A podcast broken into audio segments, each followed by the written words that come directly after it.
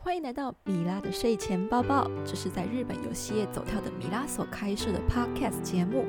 节目中我们什么都聊，聊什么都不奇怪。有时候聊聊生活杂感，有时候聊聊工作上的烦恼，亦或是最新的游戏推荐。那么赶紧让我们进入今天的节目内容吧。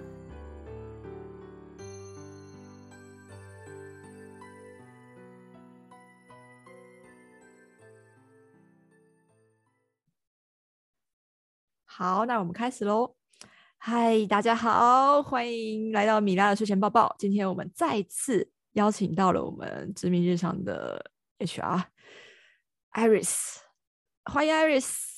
嗨，大家好，我又来了。因为 其实是我，其实之前就呃有跟大家提到说，我们上一上一集只专注在提到就是面试，呃不是不不，我讲错了，就是求职。跟什么时候要转职的一些心态态度的问题，那没有比较没有特别讲到面试相关的部分，那所以我们今天就想说，就是比较一一个 casual 一个轻松的状况来聊一聊，就是当初面试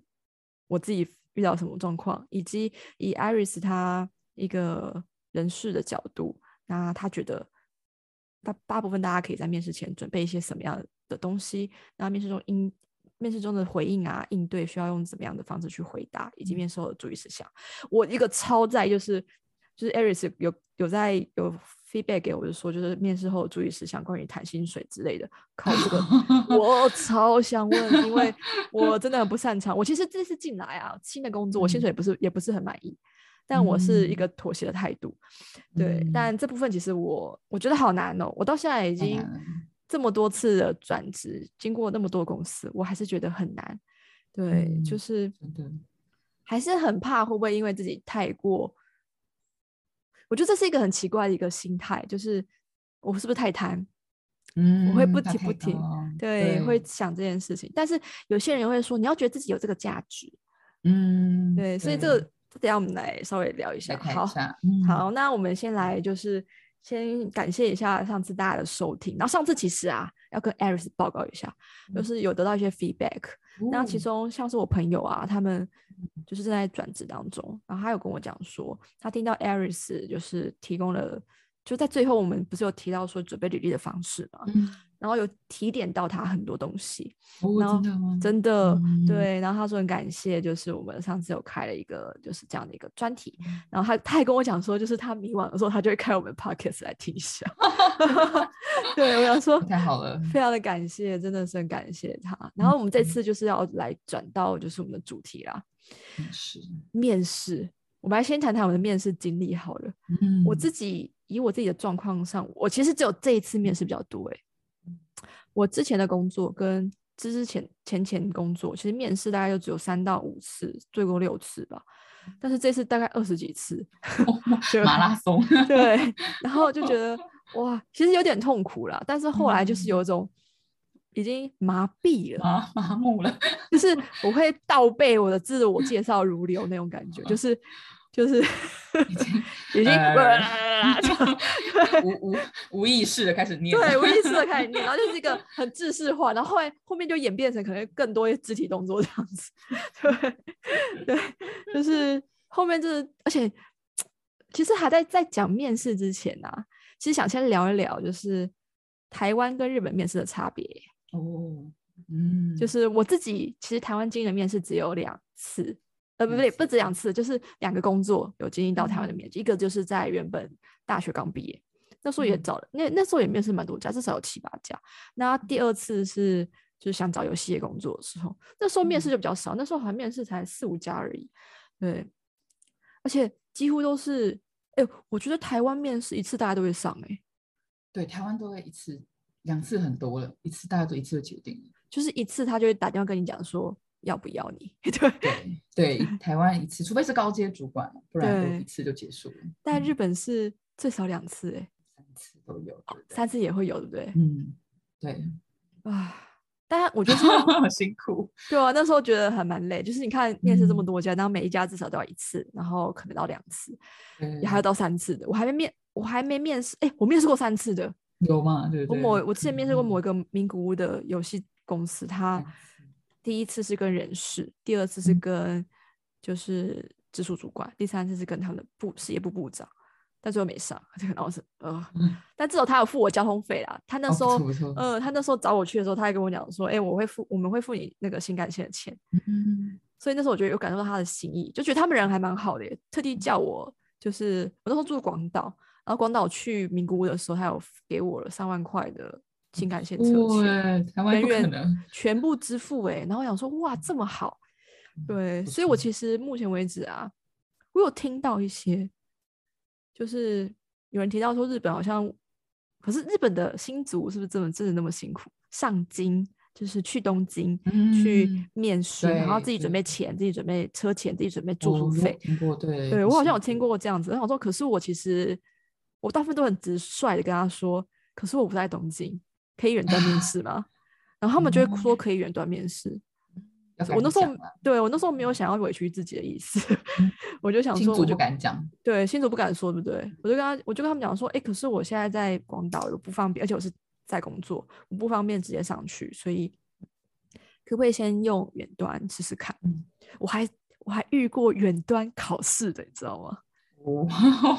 这样也可以。对，我那时候曾经就是应该是赖吧，赖赖的那个，他有在争一些在地化，就是翻译的翻译的那个工作，然后我就去参加，然后他们就说要测试，然后一个小时，他就跟跟我约了 Skype，然后我就 Skype，然后在 Skype 上把考题给我，然后他就开着，他就开着，然后开始做，就我就默我就安静的开始打字。就 好进步，对，然后然后 监视你，对，然后打完之后就说我好了，然后就交给他，然后就结束了，然后最后就是 没过，的，没关系对，但是那这个我印象蛮深刻，就我就是说 Masaka 哦，就是就是竟然这样也 OK，而且那 Line 它是有有那个就是这样子的线上的哦，还有其他家他直接丢那个测考题给你，一个礼拜后收，这个比较正常。对啊，所以我就觉得，哎，台湾面试跟日本面试其实就就我们之前讲的履历上就已经差很多了，对，面试上也差很多，嗯，对。然后面试，我甚至还要说，就是，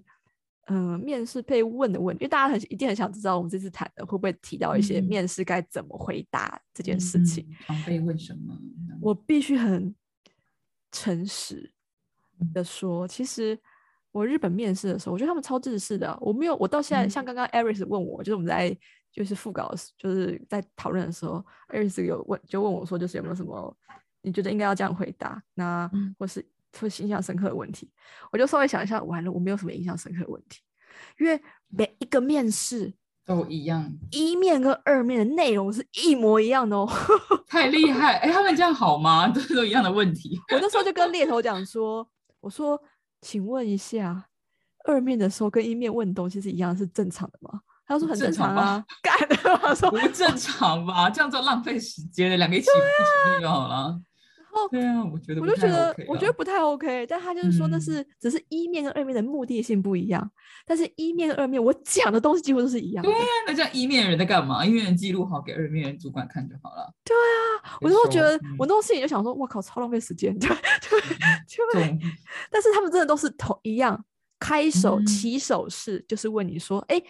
我自我介绍完了嘛，然后自我介绍我在哪里，然后我做过什么工作，然后最后给自己一个小评语，这样子小结语。这个我们可以给给他可以稍微来谈一下。当初我在问 Aris，然后你给我一个很好笑的建议，然后我也采用了那个建议。对，那他说其实我是介绍完之后啊，然后他们一定会开始问说，哦，那请你简单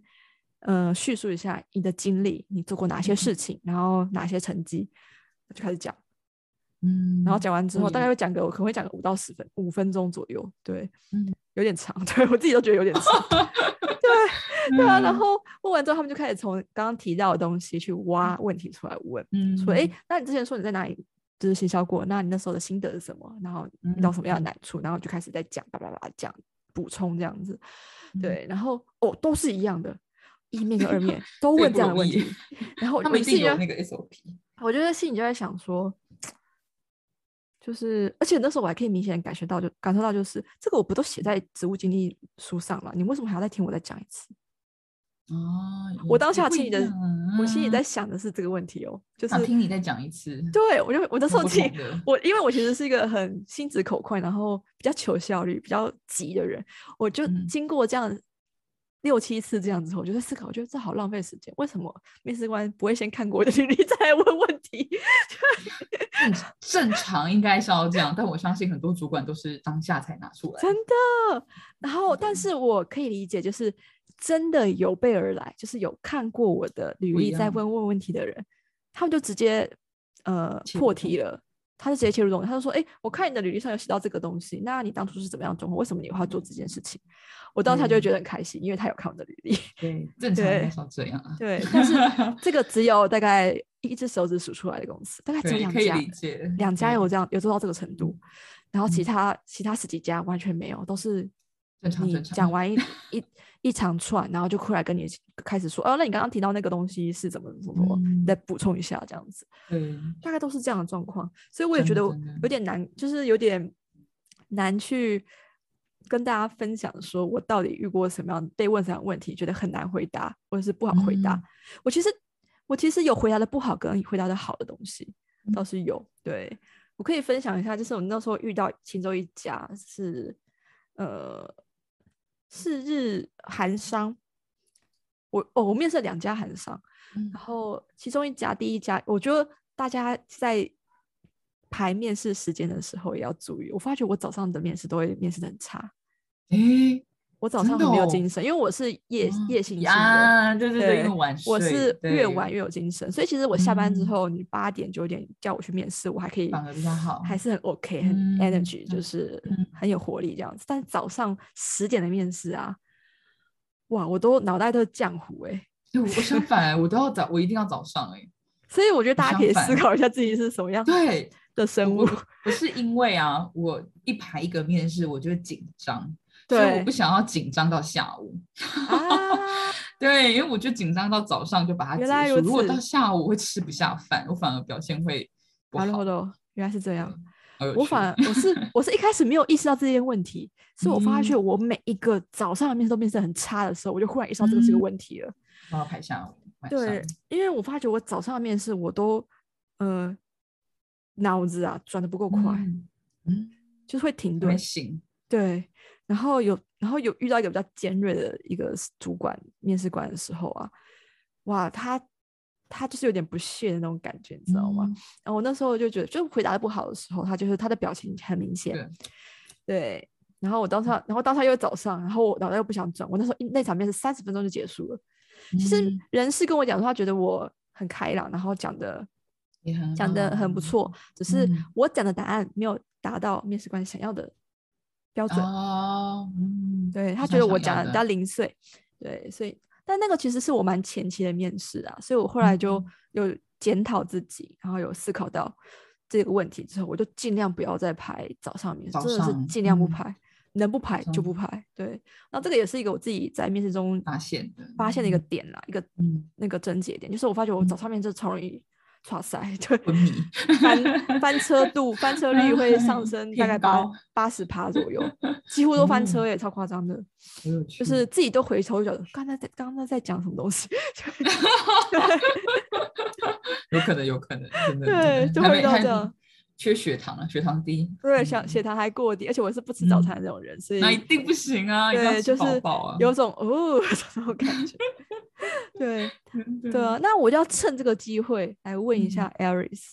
一般嗯你觉得面试前啊，应该要做一个什么样的基本准备是比较好的？嗯，我自己先讲我自己好了。好我大概会先详细看公司概要，跟他们的呃，他们整个公司会有整个公司的目标跟方针嘛。比如说，有些公司是想要做出最好的游戏，有些公司想要让全世界人幸福，有些公司想嗯要就是就是会他们有个远大的目标，就是很宣传就是场面化的东西。那这个你还是要看，对。对，还是要看一下，然后再去看那个他们日本的话，台湾好像比较少。嗯，日本的公司会把他们的那个征才网页啊，放很多人的那个啊，感想跟经历。对，先先掰就是进入这个，他们前辈进入这个，就他们进入这个职场公司之后，他们的感想是什么？他们都会放很多很嗯多的那个文章，然后你可以稍微去看一下，然后去呃，去怎么讲，算是感受到一些，比如说公司的文化跟风气，对，然后以及就是日本啊，日本其实面试啊，真的超自私的，基本上其实想去搜寻，随便打个 keyword，打个面试之。去一只狗之类的，就一堆文章可以看。对，而且他们出那种那种猎头网站也会帮你整理这样，甚至你把你选那个公司名面试这个关键字下进去，就可能找得到很多内容，所以都可以参考。然后另外一个就是还要准备要问公司什么问题，嗯，对吧？这个我后来我后来超偷懒，我后来都问一样的问题，真的真的我。我后来其实都没有太大的想法，我后来真的是那时候麻痹了，我自己觉得 麻痹了，对，嗯，对我后来就是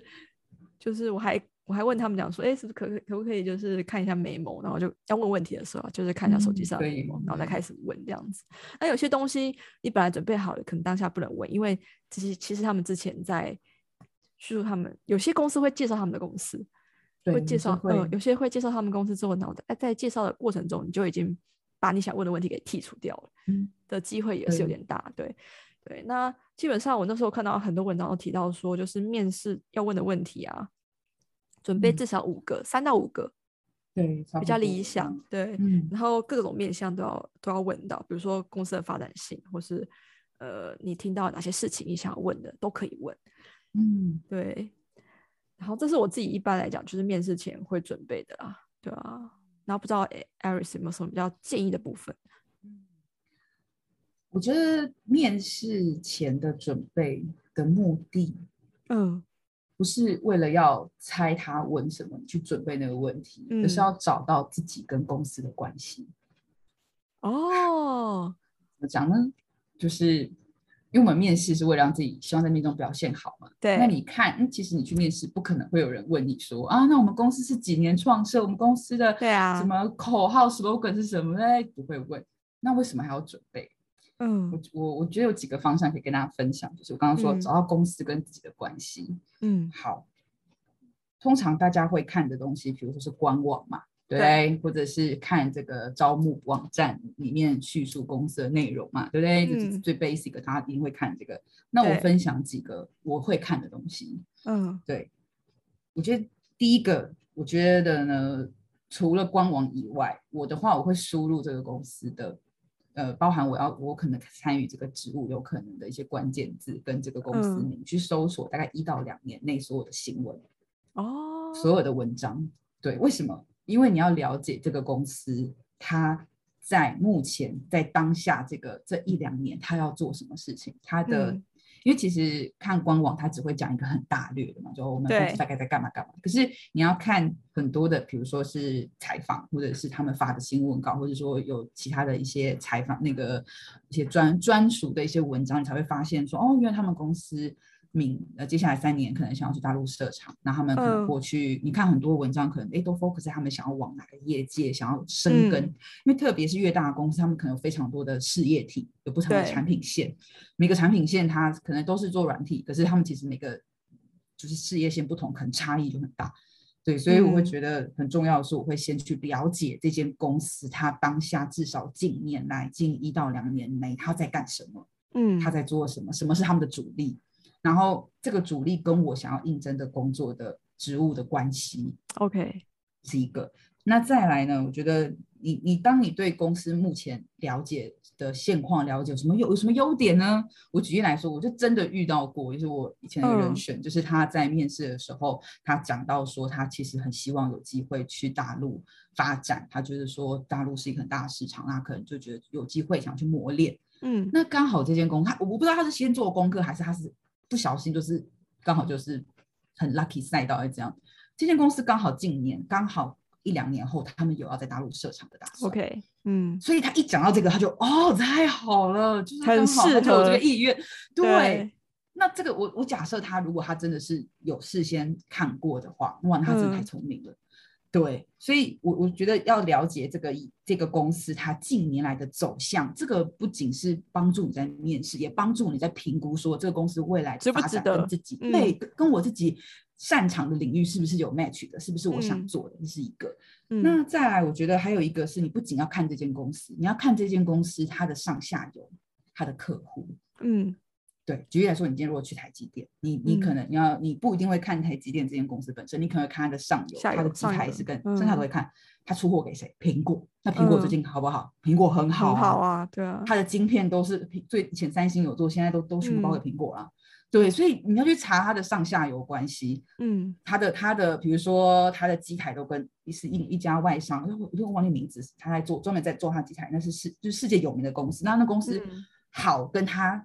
好也有关联嘛，所以去查它的上下游公司，它的客户群也有帮助你去了解这间公司的未来的方走未来的一个发展性。对。对，那还有你也可以发现，如果说你过去的产业，你过去的工作的经验中，你刚好有接触到这些上下游的客户，那这就是很大的加分点。嗯，对，比如说这间公司它可能甚至竞争竞争厂商，你可以了解，对这个也很重要。它的上下游、他的客户、他的竞争厂商，因为如果你都在在他的这些，你在他上下游公司工作过，那你了解那也是加分。对，你有人脉那也是加分。所以这些东西，我觉得在事事前都可以先去做了解，为的都是找到你跟这间公司的关联性。对，所以所以这个是我我觉得可以给大家分享。那如果说对于比如说你可能说，哎，可是我是毫毫无就是工作没有经验的人，嗯，对，这个时候我觉得日本的话，因为我我觉得今今天可能 maybe 有些人他是会听这节目，有些人可能在日本想在日本工作，或者说想在日商服务，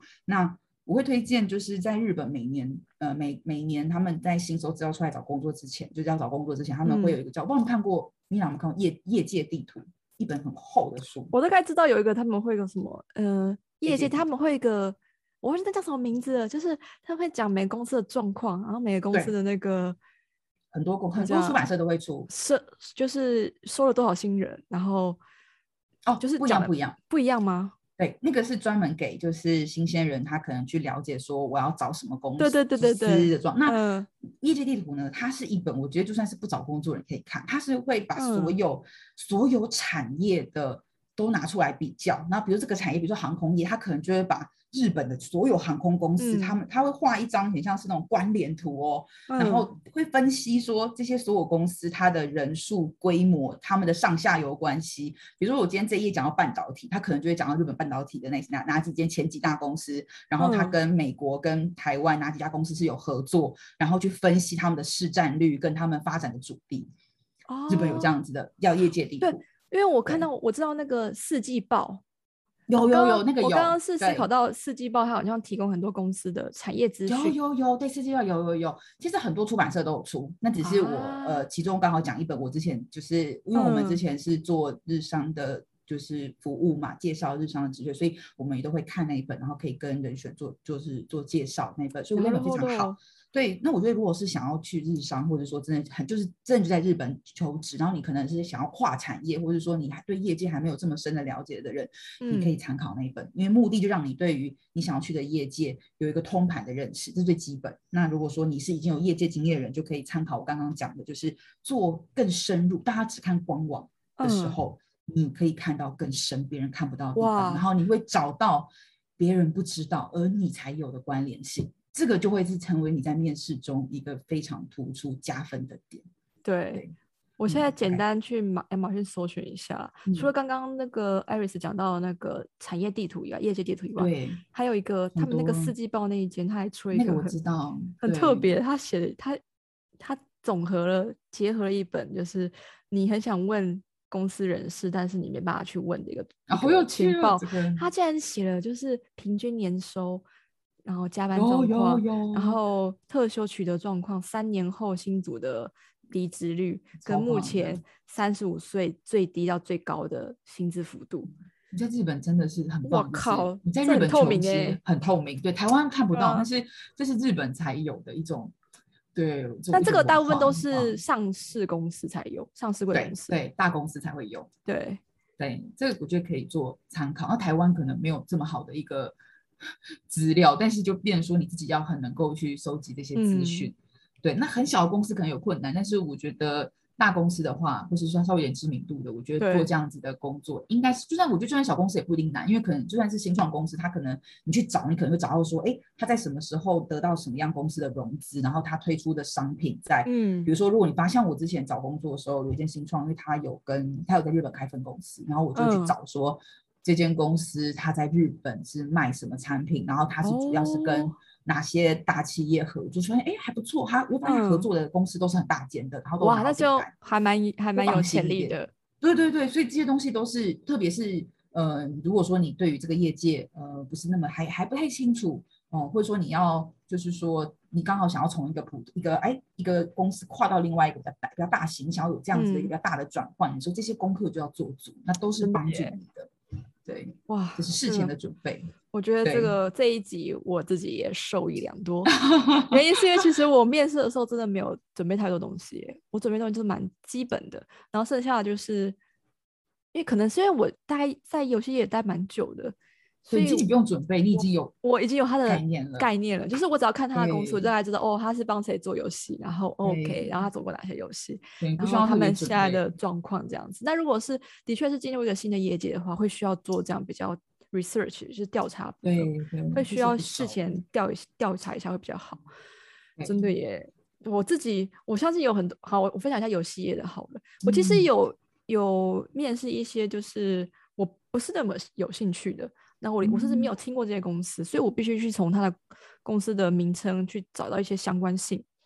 我连面试官都，呃，面试官他们会提供个信，秒秒记，就是他提供信，我就搜寻那个信，然后找到公司，看他是处于哪个职务，然后去找他以前的事迹，然后去，然后借由去面试的时候，顺便问他一下，就是为什么他会在这个地方，然后为什么从一个大公司跑跑到这家公司去，因为。有遇到一些，就是我真的，他们有些是做 casual game，就是超级休闲游戏，然后品质没有很好，但是他也想要量取胜，然后而且都往就是欧美那边走这样子。那那时候我就问了蛮多事情的，然后他们后来我他们我后来有快拿到 offer，但我后来辞退，就是因为我觉得 就像其实他是在做呃公司研究的过程中，你会发觉他并不适合你。嗯。嗯，然后所以我那时候就觉得不用浪费，不用再继续浪费彼此的时间，这样子，就是他也不会是我的第一名，所以就觉得算了，就是最后最终已经二次的，然后最终面的我就说我不要去了，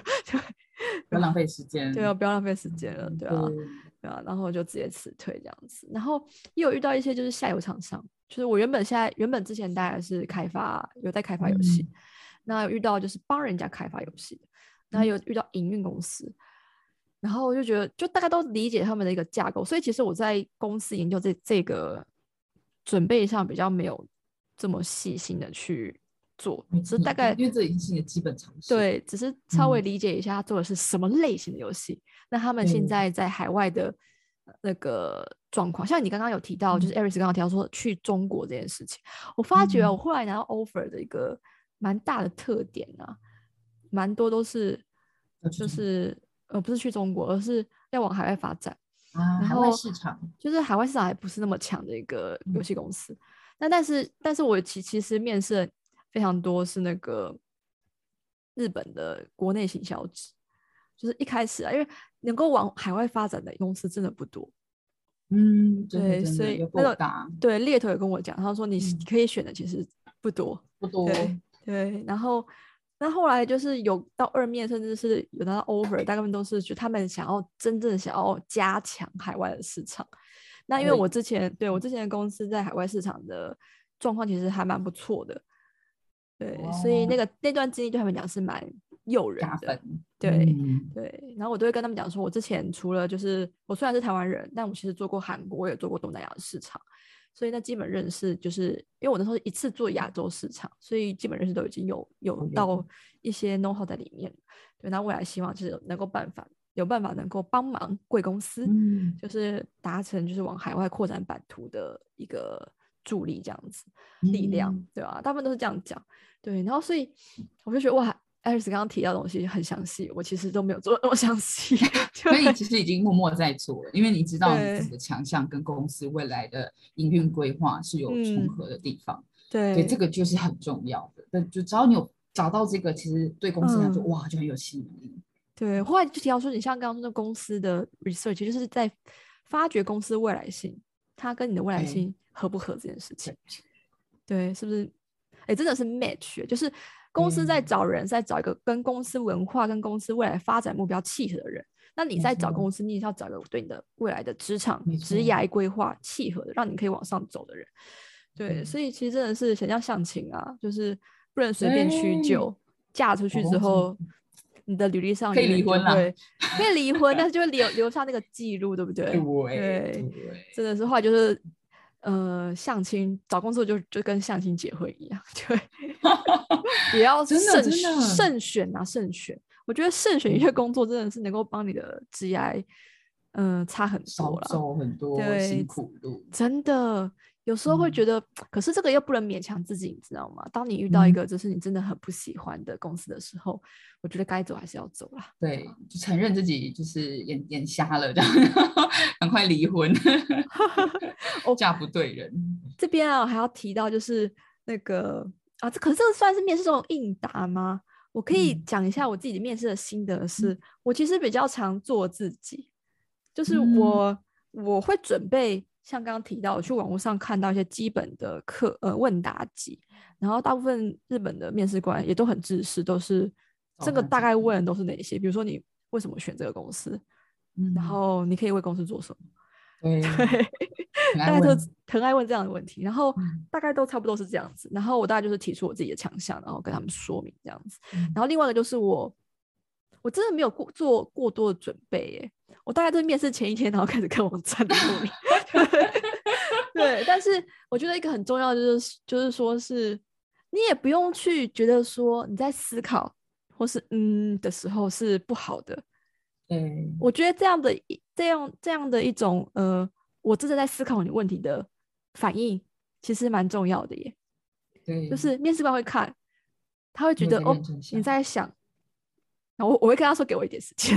给我五秒，我会思考，你给我五秒，嗯，好，那我觉得这样的这样，然后就跟他这样说，对，当然都是会是，但是整理一下，稍微整理一下自己可以讲什么时候的，就是一闪而过什么东西的时候的一个一个待机时间这样子，对。然后刚刚 Aris 有稍微在我们在讨论的时候提到说，就是你之前是有遇到一些就是太过标准，就他回答东西是很标准的回答，然后很完美。他反而让你没办法留下太多的印象。对，就其实刚我们聊到说面试到底要准备多少，那我有听过有些人是那种，嗯，就真的很认真，他可能就把什么面试问题集，比如说他可能就把它印出来，然后每一题都给他写个答案，都练习。有真的有这样的人，或者找人家来练习啊，每一个都想要 run 过。但我觉得这不是不好。但是我觉得，特别是呃会做这样准备的人，通常是因为要用外语来面试哦。因为因为因为如果说是用中文，就是或自己的母语，其实一般人可能就觉得我就是凭我的感觉，或是大概想一下就好。但是当当这个轮到用外语的时候，难免都会怕会有对怕自己可能。比如说这个关键字我讲不出来哦，然后怕自己语言的障碍会影响回答，所以很多人在面对外语面试的时候都会有那种倾向，就是想要把所有的问题都 list 出来，然后就是做所有最好的准备。对，但是其实这样就会产生了一个状况，就是说我们在面试时会发现，它好像叫做日本叫做 “bo yumi”，就是很像在很像念稿，对。对，那其实我们都可以感觉得出来。那 这是一种，就是他不小心，就是可能把他自己呃在呃准备的时候的东西啪啪啪，就是照照实的把啪啪啪就很顺，就是有点卡，也有可能就背出来。直接看得出来，因为你没在思考。你刚刚讲要有点思考的感觉，他没有在思考就讲出来，就知道他一定是准备过背过。那其实对于这样子这样子的一个有准备，当然你往好处想，maybe 面试官会觉得说啊，你很认真的准备。但是另外一个程度想就是。面试官会觉得我看不到你这个人真正的想法，跟你真正的一面。就举例来说，像我之前遇过有一些，比如说问你说，哎，你为什么想进我们公司啊？那有些人他可能就是有先做功课嘛，他就可能看一下公司的一些宗旨文化，就说哦。非常的喜欢公司对于什么什么很很很开放的心态，尤其是公司在呃就是就是什么什么目企业目标中写到什么什么什么的时候，我我感到非常感动，什么叭叭叭之类的。听到这种，你知道，就是大家都就是翻一下白眼，就很官腔啊，对，或者是对对对，或者是说在问说，哎，你有没有什么可不可以分享一下你的缺点？嗯，那。很多人都喜欢把优点反过来当缺点讲，其实这也是真的吗？就比如说，那像是什么样的回答？是什么？我缺点就是我太要求完美，我太谨慎了，所以导致于我做很多事情我都要再三的思考，变成可能会耽误到呃，就是做决策的一个顺序时间点的。很多人都喜欢把呃，就是优点的极致化当做缺点来讲。这个是这个是看了人家的那种模范回答吧？哎，对，就感觉是这样，所以你就会发现，这个人在讲话的时候，譬如说他每一句，你都会觉得他不太需要思考啊，或者说他就是很很快的就把你的答案都讲出来，然后听起来就是好像看不缺少一种人人性在里面，人的特质，比如说你可能会有点哈哈笑一下啊，或者有一点嗯，有点在我超常笑的啊，我在面试里超常笑，这个很重要。我说すいません、ちょっとこれ。 这之类的，这种反应我超级多，就是其实这种反应很好，很重要。嗯，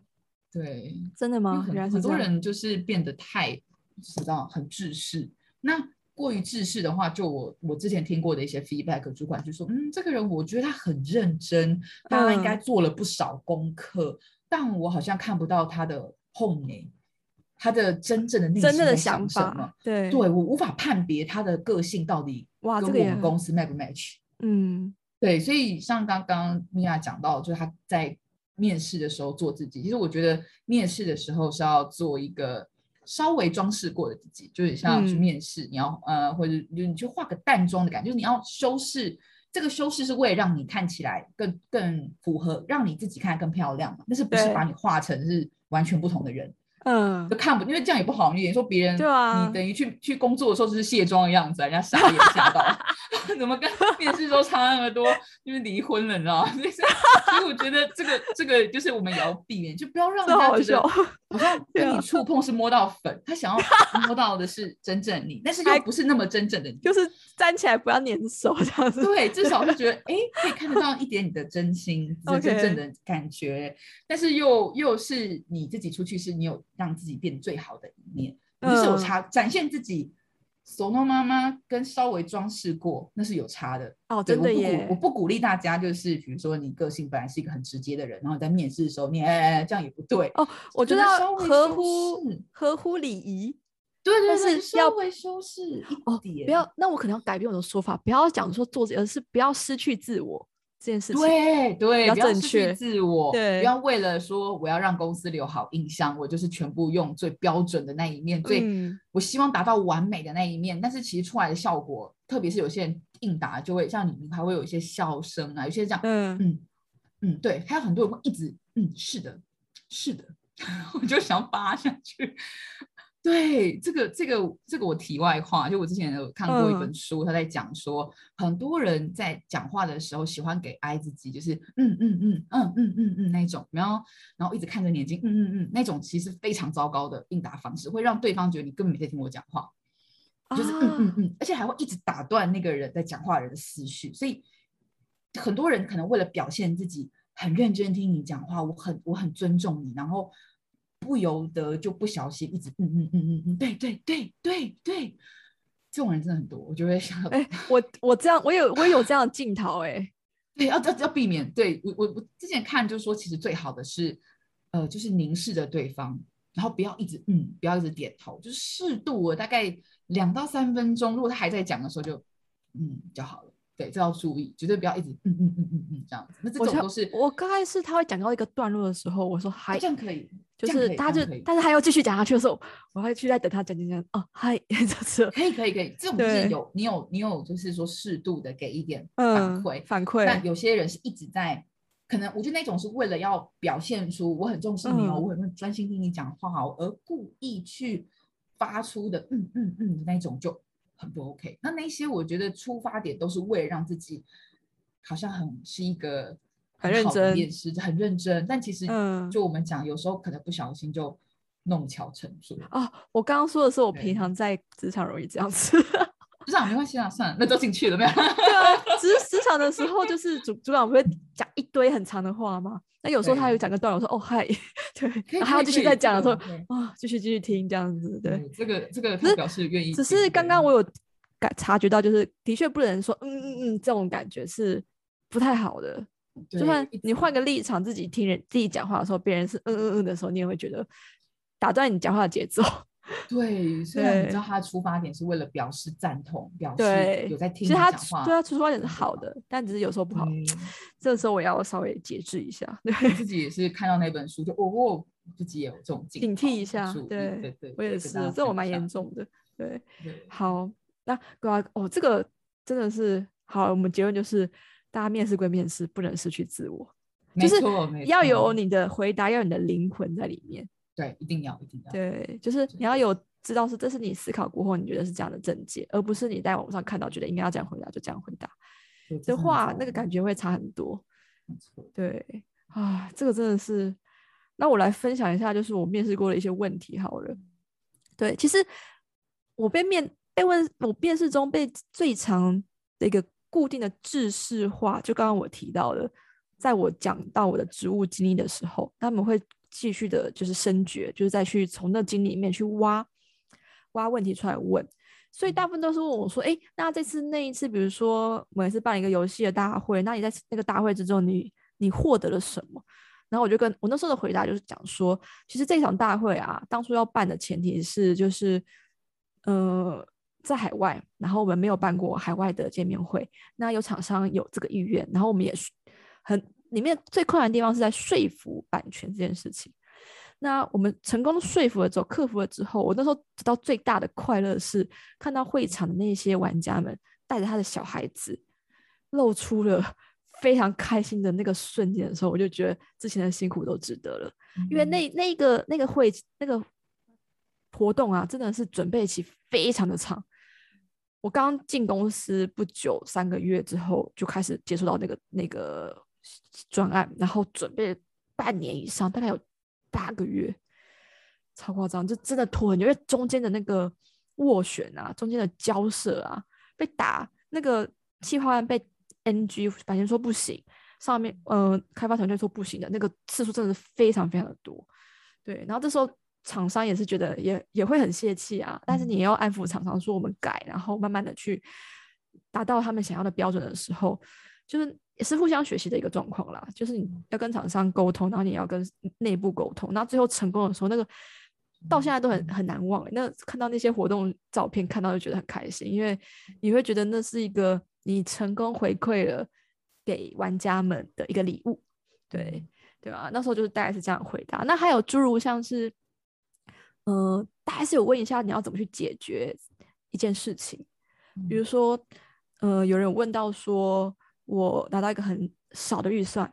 那我要怎么样再用这么少的预算去做一个大地区的宣传？然后那时候就有提到说，就是必须要懂得取舍，然后选择就是 CP 值比较高的啊。带没有没关系吗？还好吗？嗯，对，当然就是有些有一些声音跑出来杂音，大家不要介不要介意，对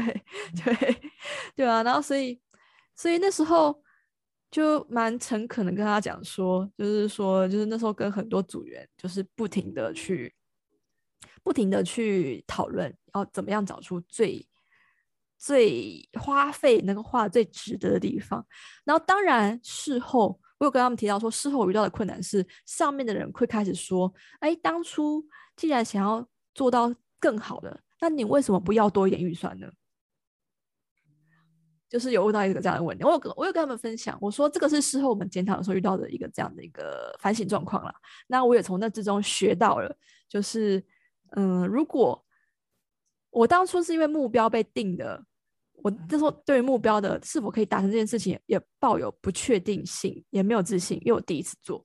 那我那时候至少自己做出来的成果有了一个 know how 之后，我就觉得，哎，那我就从这里面学到，以后如果我要预算的话。我就要把一个预算可以得到的东西，比如得到导入多少人明确写出来。你如果想要得到这个目标，请给我这么多预算，不然的话，我们就是达不到。那达不到，你就是要接受我们只用这么多预算达到预估的数量，就变得要就学习到一个新的说服上层的方式。因为以前我不太擅长，就是直接去说服上层，对，就是要用数字去说服上层这件事情。对，然后那时候我有直接跟面试官分享了这件事情，那面试官也是点点头这样子，我不知道他心里想什么，就是没什么表情这样子。对，然后另外还有一个我印象比较深刻是，大家大家都会问说，哎，你这一件事情成功，让你成功的因因果是什么？那那个面试官啊，那个面试其实很开心，我其实对于开心的面试印象比较深刻。对，那开心面试，开心的面试哦，大部分都不是，其实。会让我觉得开心的面试啊，大部分都不是他问的问题是很很棒，我很会回答，而是整个气氛就是开心的。就是我就是在跟他交流，我在教他我的经验，他在跟他分享他听到我经验他的感想，感想就是一个对谈，对谈式的面试对我来讲是一个比较舒服，舒服。然后我也愿意分享更多的一个状况。而如果是一个比较上对下，那他有点直问式的面试的话，其实我非常的讨厌。然后我也觉得压力很大，然后我也觉得就是气氛很干，然后我就无法表现出自己。对，所以那那时候那个还蛮开心的面试的面试，他就问我说：“